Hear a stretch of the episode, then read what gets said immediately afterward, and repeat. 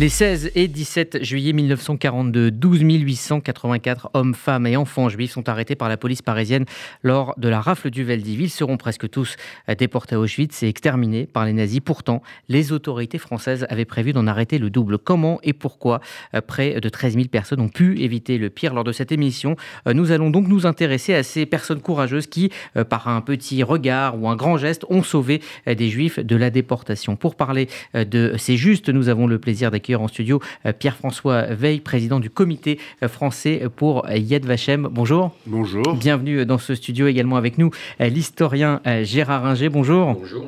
Et puis pour mener ces entretiens, Laurence Goldman est à mes côtés. Bonjour Laurence. Bonjour. Alors je vais démarrer par une première question générale à, tous les deux et à vous Gérard Ringer.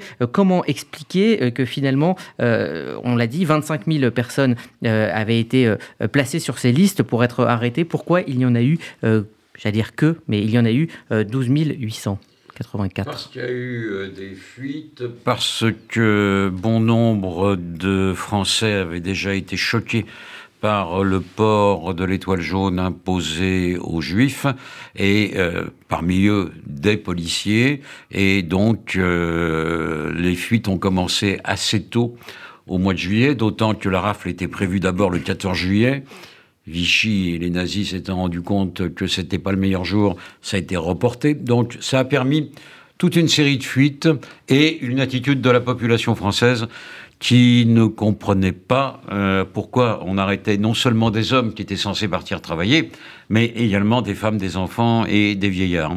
Donc euh, là, ça marque un tournant.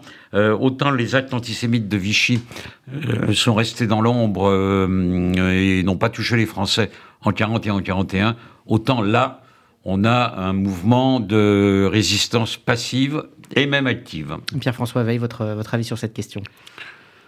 Oui, euh, ce qu'a dit Gérard Ringer est, tout à fait euh, exact. On peut ajouter du reste que hum, ça a produit probablement euh, un effet dramatique qui est le suivant, c'est que toutes les rafles jusqu'à cette période sont des rafles dans lesquelles on n'arrête que les hommes de telle sorte que quand les gens ont été prévenus, enfin quand le bruit a circulé, quand les bruits ont circulé, quand les policiers ont donné des informations, quand des informations ont filtré, eh bien, euh, comme on, on, est, on, a d'expériences que sont passées, les hommes se sont cachés, ni les femmes ni les enfants. Et, ce c'est ce qui explique que dans les chiffres des arrestations, il y ait autant de femmes et autant d'enfants qui, elles, et les, les, femmes et les enfants qui étaient restés à la maison, alors que les hommes étaient cachés. C'est ça a été un effet euh, euh, euh, dramatique et tout à fait inattendu. Personne n'attendait cela.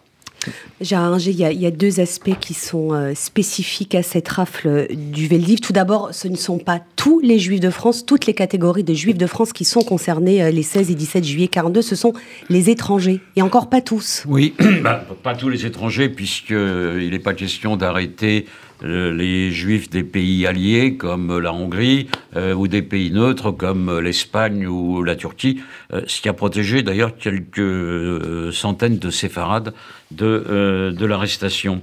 donc les juifs dans leur ensemble ne sont pas tous concernés. Vichy a fait en sorte que théoriquement les juifs français soient épargnés non pas parce que Vichy avait la moindre sympathie, contrairement à ce qu'on peut lire ici ou là, à l'égard euh, des juifs français, mais simplement pour manifester son autonomie vis-à-vis des Allemands et montrer qu'il y avait une autorité française qui pouvait euh, jouer son rôle euh, à l'égard des Allemands. Il n'empêche que les enfants de juifs étrangers, même au regard de la législation de Vichy, étaient français, parce que Vichy n'a jamais aboli le droit du sol et ne l'a pas remplacé par le droit du sang. Donc, euh, quelques milliers d'enfants ont été euh, arrêtés et déportés et aucun n'est revenu alors qu'ils étaient français. Autre aspect euh, de, cette rafle du Veldiv qui fait qu'elle est unique, elle a été entièrement organisée par Vichy et sa police. Il n'y a pas eu d'Allemands bah, dans les, rues de Paris. n'avaient pas les effectifs pour Oui, comment ça s'explique? Parce que ça, ça, ça, procède du plan d'extermination. Euh, oui, euh, les Allemands n'avaient pas les effectifs en France en 42. euh, on est par définition après juin 41 et l'invasion de la Russie, euh, énormément de soldats allemands et d'officiers allemands sont partis sur, les fronts, sur le front russe. Donc, euh, la Gestapo, comme le RHSA ou le SD, tous les services allemands, n'étaient pas en nombre. Il fallait plusieurs milliers de personnes pour arrêter les 28 000 prévus. Donc, ils font appel à la police française, et la police française, bien, le secrétaire général euh, s'appelle Bousquet, et son adjoint s'appelle Leguet. Donc, euh, et eux sont naturellement prêts à collaborer. Pour certains, et pour partie par pur antisémitisme, mais pas complètement. leur objectif, c'est de dire, nous, on est en France, c'est nous qui décidons, euh, on a notre rôle à jouer, les Allemands n'ont pas à tout mettre en œuvre, c'est nous qui le faisons. Donc, euh, il faut bien voir euh, cet aspect. Et euh, bah, la police française s'est mise à la disposition donc des Allemands pour cette tâche ignoble. Pierre-François Veil, pendant longtemps, on a ignoré en France ou passé sous silence le rôle des justes pendant la Shoah. de quand date cette prise de conscience et cette volonté de reconnaître le rôle qu'ils ont joué pour sauver des familles pendant la guerre? C'est très difficile de, répondre à votre question et je ne sais pas si euh, la question doit être limitée euh, à la France. En réalité, euh, dès, l'origine, ou quasiment dès l'origine, dès son origine, le mémorial de Yad Vashem a eu dans ses missions la volonté d'honorer les justes parmi les nations. Cette, distinction qui est la plus haute distinction de l'État d'Israël, enfin la plus haute distinction civile de l'État d'Israël, euh, a été créée à cette fin, afin d'honorer euh, les gens qui, euh, sans contrepartie et au péril de leur vie, avaient aidé, des, Juifs dans tous les pays de, l'Europe occupée. Alors, il est certain que les, premières reconnaissances ont été des reconnaissances euh, de, juste parmi les nations, euh, en particulier en Pologne. Mais pourquoi? Parce que les quelques rescapés euh, juifs polonais, juifs polonais étaient allés en Israël et que les demandes de reconnaissance sont venues d'Israël. En France, cette reconnaissance est arrivée plus tardivement, je crois, à la fin des, des années 60, parce que, eh bien avant, parce que probablement, comme pour sur tous les autres sujets, on ne, parlait pas, on ne voulait pas regarder derrière, on regardait devant, on ne se posait pas ces questions-là, et on a commencé à se les poser plus tard. Et puis, euh, le comité français pour Yad Vashem lui-même euh, euh, n'est né que qu'en 1989, et il est certain que lui a eu une action, j'allais dire, proactive pour essayer de rechercher, de retrouver ces justes qu'on pouvait honorer. Combien à ce jour euh, y a-t-il de justes parmi les nations dans notre pays, en France? Alors à ce jour, il y a euh, dans le monde un tout petit peu plus que 28 000 justes parmi les nations. Et en France, il y en a euh, aujourd'hui entre 4 150 et 4 200. Alors, il y a juste, effectivement, avec donc ces risques pris, mais il y a aussi ceux qui ont fait semblant de ne pas voir une toute petite aide. Est-ce que ça aussi, ça peut être considéré comme, comme un, acte, un acte de bravoure? Rien que le fait de ne pas dire, rien que le fait d'indiquer, rien que le fait de, ne pas voir ou de faire semblant. Mais écoutez, il y a deux choses très différentes. Il y a, euh, la distinction de la médaille de juste parmi les nations qui est attribuée par euh, Yad Vashem sur le fondement d'un dossier qui est établi, qui est un dossier euh, qui est regardé de façon extrêmement stricte, avec des, des conditions extrêmement strictes, pour que euh, ben, il ne soit pas euh, porté atteinte à la, valeur de cette distinction. Et puis, il est certain qu'il y a toute une action euh, qui a été conduite par tout un tas de gens, aussi bien une action politique générale qu'au contraire des, des, aides infinitésimales, mais qui ont sauvé des gens et dont on n'a jamais su. Et du reste, il y a, Yad Vashem, un monument euh, euh, euh, au juste inconnu. Car évidemment qu'il y a eu en France beaucoup plus que 4200 personnes qui ont aidé des, qui ont aidé des juifs à, survivre. Il faut bien être conscient qu'en France, les trois quarts de la population juive vivant en France en 1940, c'est-à-dire au début, enfin, au moment où la France est, est envahie, les trois quarts de cette population ont survécu. c'est plus que dans aucun autre pays d'Europe. C'est pas par hasard. Alors, euh, on peut l'expliquer par tout un tas de facteurs, mais c'est aussi et essentiellement par le, soutien qui leur a été apporté par, euh, la population. Alors évidemment, euh, ça ne veut pas dire qu'il n'y a pas des gens qui ont été arrêtés par des gendarmes, ça ne veut pas dire qu'il n'y a pas des gens qui ont été arrêtés par les policiers, en particulier ces, journées dramatiques du 16 et du 17 juillet 1942. Mais quand vous lisez des mémoires, quand vous lisez des témoignages d'un certain nombre de gens qui ont vécu cette époque, y compris des gens, et je pense à des gens qui étaient fortement antisémites, eh bien, la façon dont il raconte parfois, pour certains d'entre eux, ces journées du 16 et du, et du 17 juillet 1942 montre exactement ce que disait euh, Gérard Inger, c'est-à-dire l'opposition de la population française. Et c'est l'opposition générale de la population française qui fait que euh, la, la, la, volonté euh, des Allemands d'arrêter euh, d'organiser 50 convois qui devaient, qui devaient partir entre le 15 juillet et le 31 décembre 1942 euh, euh, sera contourné et que ça s'arrêtera fin septembre. C'est par les efforts de la population française. Un, exemple, le patron du camp de Drancy était un Français, antisémite jusqu'au bout des ongles, mais quand il a vu arriver les enfants, il a démissionné. Ça n'en fait pas injuste, il a été condamné à la libération, mais c'est révélateur que la population, y compris les antisémites, ne comprend pas pourquoi on arrête des enfants. Alors on va écouter à présent un témoignage exceptionnel recueilli par euh, Rudy Sada pour RCJ. Il s'agit de celui de Mireille Milstein.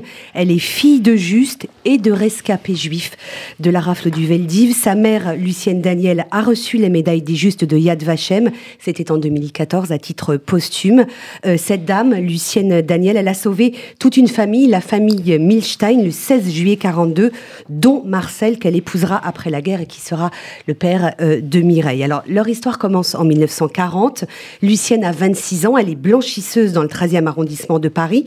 Elle rencontre Marcel Milstein, un jeune juif polonais arrivé en France à l'âge de 7 ans à un bal musette. Il est arrêté lors de la rafle du billet vert en mai 41, interné à Beaune-la-Rolande, d'où Lucienne va réussir à le faire évader. On est à l'été 1941.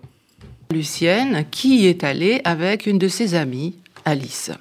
Et là, euh, quand ma mère m'a raconté euh, cette, évasion, euh, je, pensais qu'elle plaisantait. Ce qu'elle m'a dit, pour pas que nous soyons reconnus, nous avons échangé nos vêtements.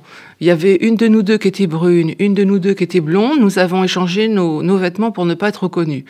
Devant la naïveté de la chose, j'ai trouvé ça insensé. L'évasion avait été programmée lorsqu'il allait chez le dentiste. Euh, chez le dentiste parce que le dentiste avait la bonne idée d'avoir sa, euh, sa salle d'attente qui était en rez-de-chaussée. Euh, j'ai retrouvé l'épreuve de cela lorsque je suis allée au Cercil à Orléans. Mhm. Et ils ont pu me donner euh, la liste des internés qui avaient été chez le dentiste ce jour-là. Il a enjambé la, il a la barre d'appui. Les deux femmes attendaient de l'autre côté. Et paraît-il qu'à ce moment-là, dans la rue est apparu un curé un curé avec sa soutane, euh, qui bien évidemment les a vus, mais euh, d'un seul coup, il a eu l'air très intéressé par ce qui se passait derrière lui, au-dessus de lui. Il regardait un peu partout, euh, évidemment, sauf dans leur direction. Euh, donc, ça a été, je pense, une très très grosse frayeur pour eux. Et ensuite, ils se sont réfugiés à l'hôtel de la Barbe Blanche qui servait, si j'ai bien compris, un peu de plaque tournante pour le courrier, pour etc. voilà donc pour la première partie de ce témoignage de Mireille Michstein. Arrive ensuite la rafle du Veldiv. Alors mon père était déjà caché dans la boutique de ma mère, donc depuis son évasion. Mhm.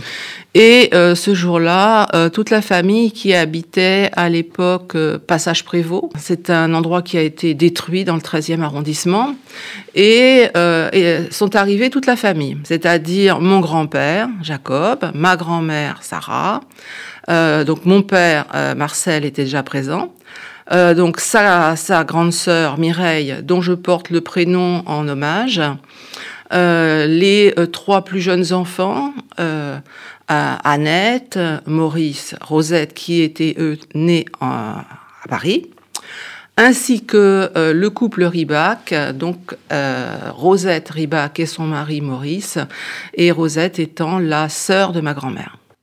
Voilà, donc ce sont en tout euh, neuf personnes hein, qui vont rester cachées dans la blanchisserie de Lucienne, dans le 13e arrondissement, pendant plusieurs semaines. Pierre-François Veil, que vous inspire ce témoignage?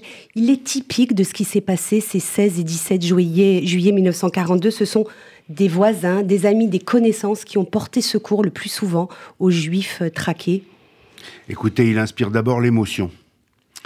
Et puis ensuite, euh, une réflexion euh, qui est la suivante. L'histoire, et cette l'histoire, ce sont toujours des statistiques et, et des histoires individuelles.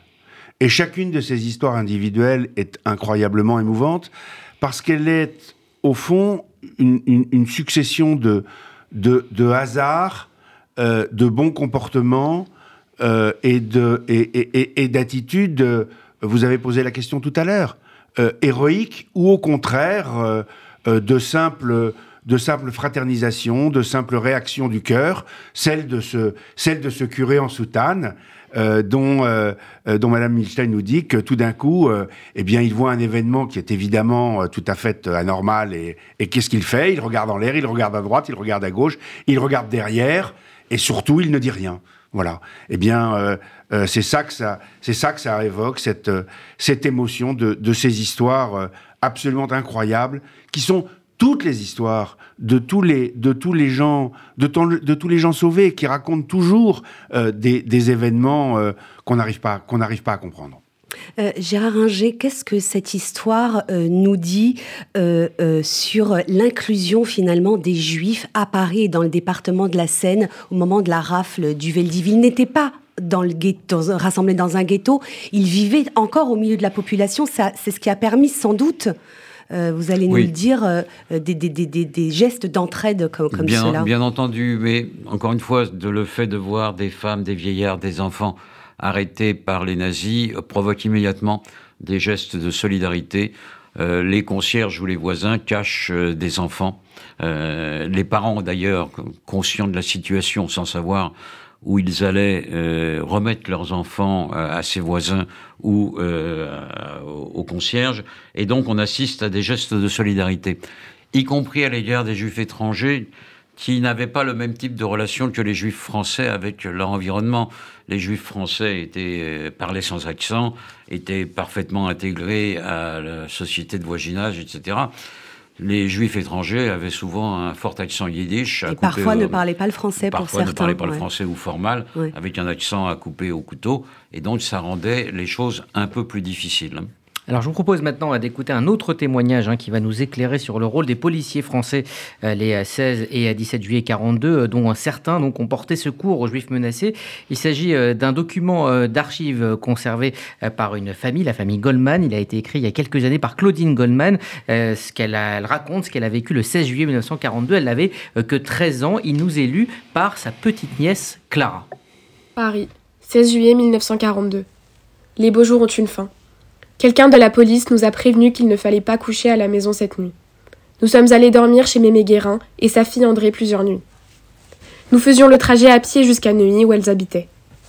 Nous nous amusions à jouer à la défense passive puisqu'il était interdit de garder les lumières allumées. Nous avons eu beaucoup de chance grâce aux relations de maman, ce qui prouve combien elle était appréciée. Un autre de ses patients, M. Mercier, nous a fait prévenir par un agent de police, lui aussi client de maman, de la rafle imminente, connu sous le nom de rafle du Veldiv. Pour finir, maman a décidé notre départ pour la zone libre à Perpignan. Une patiente de maman, Madame Lompré, avait de la famille à Bastanèse, un village proche de Pau. Ils nous ont autorisés à passer par leur maison, qui était en zone occupée, et le jardin en zone libre. Je suis passée la première avec Mademoiselle Berthelot, la fiancée de Liquet. Maman est venue ensuite avec mes deux frères, sauvés encore une fois. Voilà donc pour euh, ce témoignage de Claudine Goldman sauvée donc avec sa mère et ses frères grâce à des policiers hein, qui les ont prévenus de l'imminence de cette euh, rafle. Pierre-François euh, Veil, est-ce qu'il y a des policiers qui ont été honorés par la médaille des justes de Yad Vashem? Bien sûr, bien sûr, des policiers ont été honorés de la médaille de justes parmi les nations, des, gendarmes également. Encore récemment, peut-être il, y a, peut-être il y a trois mois, j'assistais à, une, à, à, une remise de, de médailles, alors bien sûr aux descendants d'un, d'un, sergent ou d'un, lieutenant de la, de, la gendarmerie qui dirigeait une brigade et qui, dans le cadre de son activité, à Vabre, c'est-à-dire dans le, dans le Tarn-et-Garonne, a euh, euh, protéger, cacher et euh, aider de, de, un certain nombre de, juifs à, survivre. Alors, encore, encore faut-il ensuite qu'un dossier soit présenté à Yad Vashem pour que la commission puisse statuer et, décerner cette, distinction. Car si évidemment la, commission n'est pas, pas saisie d'un dossier, elle, ne peut pas le, elle, elle, ne peut pas statuer. Bon. Mais euh, euh, de plus en plus, et depuis, euh, depuis longtemps, nous sommes maintenant saisis par des dossiers. Alors aujourd'hui, ça devient plus difficile parce que les conditions extrêmement strictes fixées par la loi et qui la loi israélienne d'institution de cette, de cette distinction et qui continue d'être respectée euh, oblige à, une, euh, euh, un témoignage direct. Et qu'évidemment, il y a de moins en moins de témoins. Mais on retrouve des témoignages anciens, et quand on retrouve des témoignages anciens et qu'on peut les utiliser, eh bien, on peut constituer un dossier. Pour cela, il faut s'adresser au comité français pour Yad Vashem, et on, on essaye d'aider évidemment les demandeurs à, à, constituer des dossiers. Il y a des cas individuels, il y a des cas collectifs. Ce qui s'est passé à Nancy un peu plus tard montre qu'une brigade entière de police a prévenu tous les juifs pour, euh, pour les sauver. Euh, les cas individuels que vous citez sont indéniables, il y en a eu d'autres. Ça va de la fuite euh, des informations au fait de prévenir les familles qu'il ne faut pas coucher chez soi ce soir, et aux policiers qui, allant arrêter des juifs, leur disent nous revenons, nous revenons dans un quart d'heure. Tout ça est exact. Il n'empêche, il ne faut pas non plus tomber dans l'excès inverse. Euh, il y avait beaucoup de policiers qui étaient des collaborateurs euh, antisémites et les autres ont suivi les ordres parce que c'était les ordres et n'ont pris aucun risque. Donc, euh, c'est pas par hasard si la police s'est révoltée en août 44 euh, et s'est mise en grève, c'est qu'elle avait sur la conscience l'arrestation de ces 13 000 juifs sans parler des résistants, des communistes, des francs-maçons. On avait une police qui n'était pas républicaine, il s'en faut beaucoup. Donc, Heureusement, pour l'honneur de la police, il y a eu tous les cas que vous citez, et il y en a eu, euh, mais euh, sans être tout à fait une exception, c'était une minorité. Et puis il faut rappeler... Euh, oui, pardon. Mais ce, mais ce que dit Gérard ne fait que, que, que, que, rappeler, enfin pardon de le dire comme ça, Gérard, mais c'est la responsabilité dans une nation, c'est la responsabilité des élites. Ce qui avait d'abord, euh, euh, ce qui a entraîné la France dans ce désastre moral, c'est d'abord euh, la trahison des, élites. et comme le disait Gérard, là où un chef de brigade, un officier plus ou moins supérieur s'est manifesté et a entraîné ses troupes dans la résistance ou dans euh, euh, euh, le sauvetage, eh bien, les gens ont suivi. Les gens ont des. Les, les, les, braves gens ont tendance à suivre leurs élites. Ils ont choisi ces élites pour cela et ils les suivent.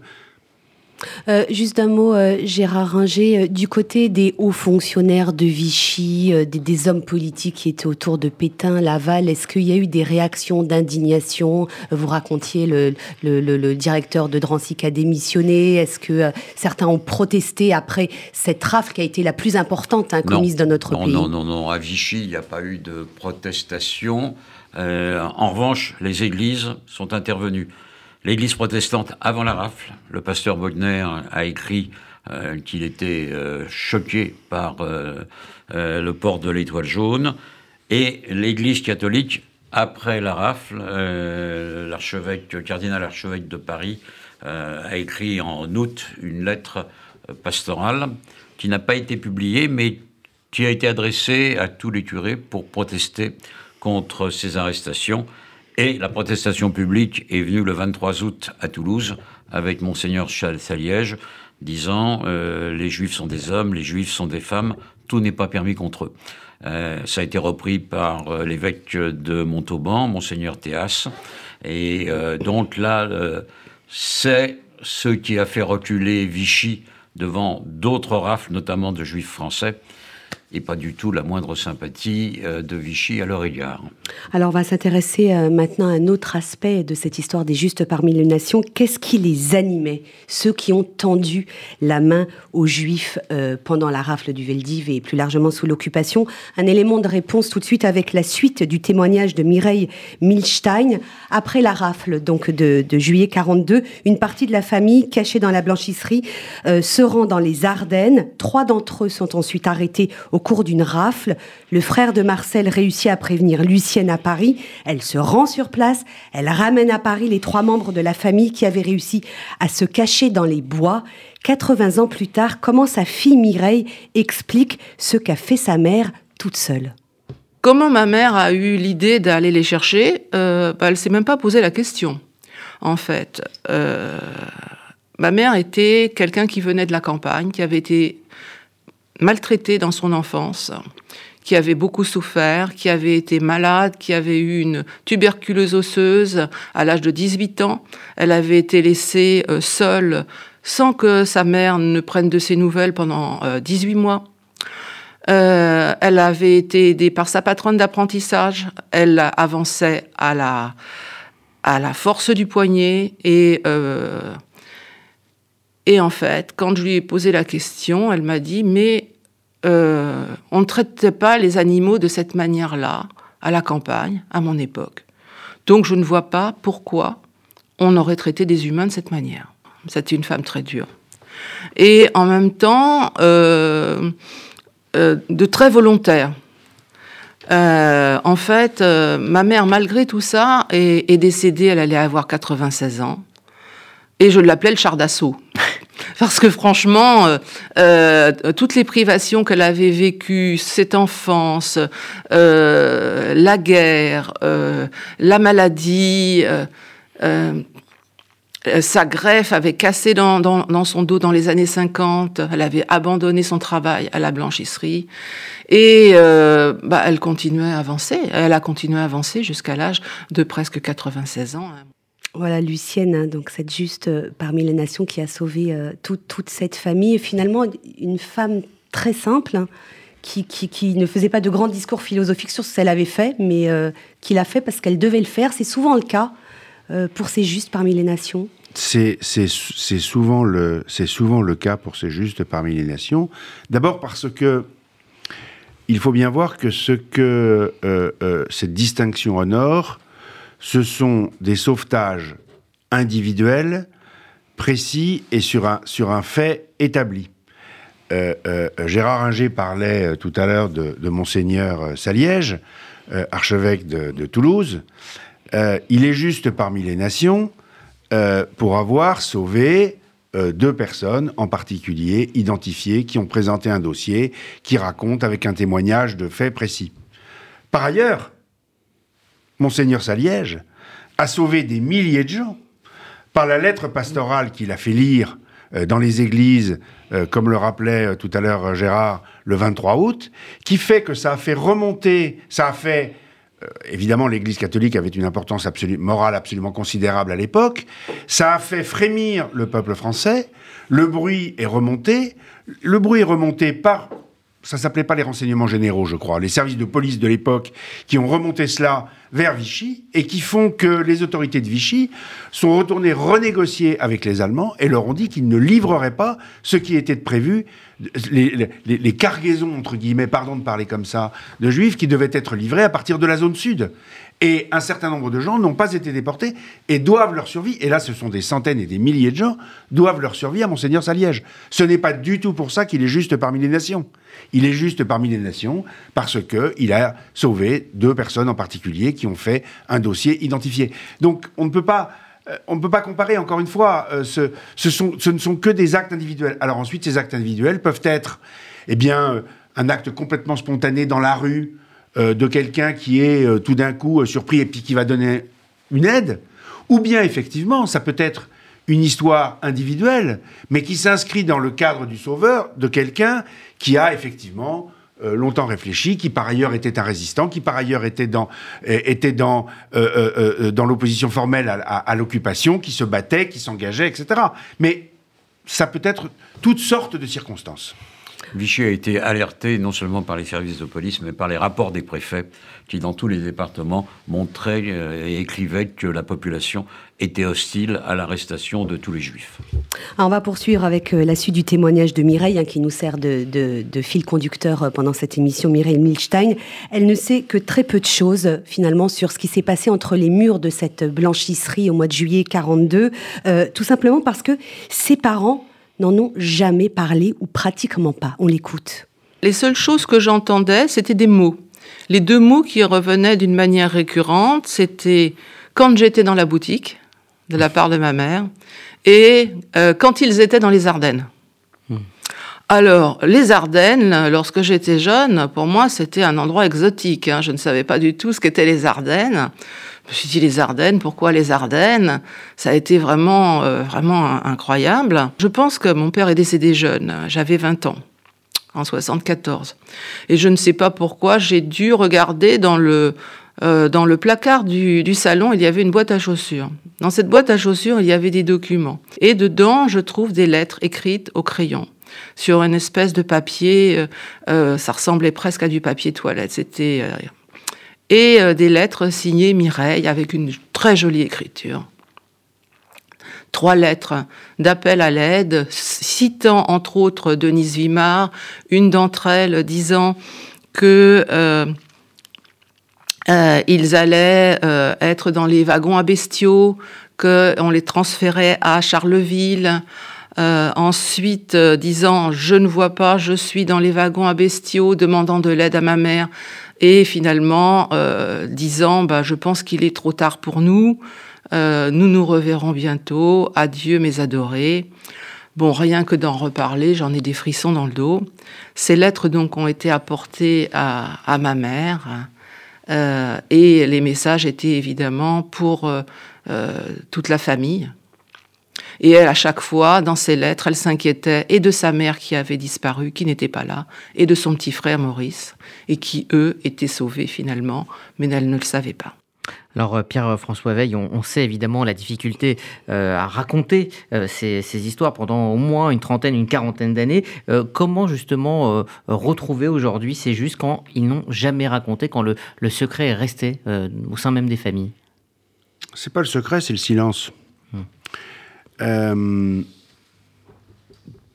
parce que euh, on voit avec le temps qui est passé que euh, les survivants n'ont pas parlé à leurs enfants, mais souvent à leurs petits-enfants ou à leurs arrière-petits-enfants. Aussi bien du reste, quand je parle de survivants, je parle des, des, gens qui ont sauvé, mais c'est pas tellement eux, c'est les gens qui ont été sauvés. Et ce sont euh, leurs enfants, enfin leurs petits-enfants ou leurs arrière-petits-enfants, qui aujourd'hui souvent nous saisissent de demandes pour les gens qui ont sauvé leurs grands-parents. Ça, c'est extrêmement, euh, extrêmement frappant. Et euh, parfois, encore une fois, c'est trop tard. Nous essayons de, nous essayons de les aider avec les éléments qu'ils peuvent retrouver, les pièces qu'ils peuvent retrouver. Il est vrai que les, les, gens qui ont été sauvés ils avaient cette reconnaissance. Ils portaient cette reconnaissance. Et en même temps, euh, ça ne s'est jamais manifesté euh, auprès de euh, pour, cette, identification. Je vais même vous raconter quelque chose. Maman et un certain nombre de gens de sa famille ont été aidés pendant la guerre. Elle l'a raconté. Souvent. Elle a donné le, nom des gens chez qui elle avait été euh, cachée, chez qui euh, euh, sa mère avait été cachée, son père avait été caché. Maman, je crois qu'on peut dire que elle est à l'origine de l'entrée des justes parmi les nations de France au Panthéon. Elle n'a pas présenté de dossier à Yad Vashem parce que je crois que ça ne lui a pas traversé l'esprit tout simplement. Il ne s'est pas fait une connexion entre son histoire personnelle et l'histoire collective qu'elle portait. C'est au moment de le raconter, je suis moi-même un peu euh, interloqué, mais je le raconte parce que c'est la vérité. Et je crois que si elle était là, elle le dirait aujourd'hui. Ça explique beaucoup, je crois, de ces, de ces silences, de ce que euh, euh, beaucoup de gens n'ont pas voulu parler, n'ont pas voulu raconter pendant des années. Je pourrais vous donner le nom de, de tas de gens qui sont devenus des témoins considérables de ce qui s'est passé, et que, que, moi, quand je les ai connus en 1980, en 1985, en 1990, ils ne voulaient pas parler. C'est l'âge, c'est le temps qui est passé, qui a, ce sont leurs enfants, leurs petits-enfants, qui les a fait parler. Je crois que c'est quelque chose de très particulier. Il faut pas essayer, enfin, il faut le constater et le comprendre est très difficile, je crois. on, peut comprendre, on peut comprendre le fait que beaucoup de justes n'aient pas parlé non plus, parce que pour certains c'était des gens simples, mais surtout parce qu'ils considéraient que ce qu'ils avaient fait était normal, c'était un geste naturel, qui n'avait rien, euh, qui n'avait rien d'héroïque. Euh, moi, ce qui me frappe aussi souvent, c'est qu'on a affaire, justement, comme euh, Pierre-François le disait, à des personnes d'origine chrétienne, catholique ou protestante, euh, y compris quelques nobles, j'en ai connu, comme le comte de Pierrebourg, qui a sauvé des juifs euh, chez lui et qui a été fait juste. Et ce sont ces gens simples, marqués par leur culture catholique ou protestante, qui souvent ont sauvé des juifs en considérant que c'était parfaitement normal et naturel. Vous l'avez dit, ce sont souvent euh, les, enfants, les petits-enfants des justes et des rescapés qui ont fait ce travail de mémoire pour que euh, ces justes soient honorés. Et c'est le cas de notre témoin Mireille Milstein. C'est elle qui a entrepris les démarches pour que sa mère soit reconnue juste parmi les nations. Lucienne Daniel Milstein a reçu ce titre à titre posthume en 2014, trois ans après sa disparition. Sa fille Mireille a expliqué au micro de Rudy Saada l'importance à ses yeux de cette reconnaissance. Parce que je trouve que c'est quand même une femme exceptionnelle. Et euh, je m'en suis pas rendu compte du tout euh, tout de suite. Alors c'est en fait c'est le reflet des euh, des gens autour de moi qui peu à peu m'ont fait prendre conscience qu'il y avait quelque chose de de j'allais dire de pas normal. Parce que moi elle m'a fait rentrer dans sa normalité hein. C'est-à-dire des gens sont en danger on les parque en les convoquant pour le billet vert. Bah c'est normal on va les chercher hein, on les fait sortir euh, là, il y en a trois qui sont à l'autre bout de la France, euh, qui euh, sont en danger. Bah, c'est normal, on va les chercher. Le choc aussi que j'ai eu, c'est lorsque j'ai réalisé quel âge ils avaient à l'époque. C'est-à-dire, à l'époque du, billet vert, mon père avait 23 ans, ma mère avait 3 ans de plus. Et je me suis dit, elle a fait tout ça, elle avait 26 ans, 27 ans. Euh, bon, c'est complètement invraisemblable. Je pense qu'il y avait en même temps une sorte d'inconscience de la jeunesse, en même temps euh, hum, quelque chose de profondément humain qui disait, ben voilà, il n'y a, pas d'autre choix. C'est celui-là. Pierre-François Veil, cette parcelle d'humanité chez certains Français qui, ont tendu les mains à leurs compatriotes juifs alors que d'autres ne l'ont pas fait? Ben, Il n'y a, a, rien à ajouter. C'est cette... Euh, c'est cette parcelle d'étincelle dans la nuit qui fait que euh, il faut, euh, dans toutes les circonstances, rester, euh, rester, rester optimiste. Il y a toujours, il, y a toujours quelque chose de bon au fond de l'homme, et il faut y croire. Euh, je voudrais qu'on conclue euh, en citant euh, une, phrase prononcée par votre mère Simone Veil lors de son discours au Panthéon, c'était en 2007, en honorant ceux qui ont refusé de se plier à la fatalité de la volonté exterminatrice de l'idéologie nazie. La médaille des justes contribue à rétablir l'histoire dans sa vérité. Il n'y a rien à ajouter, je crois.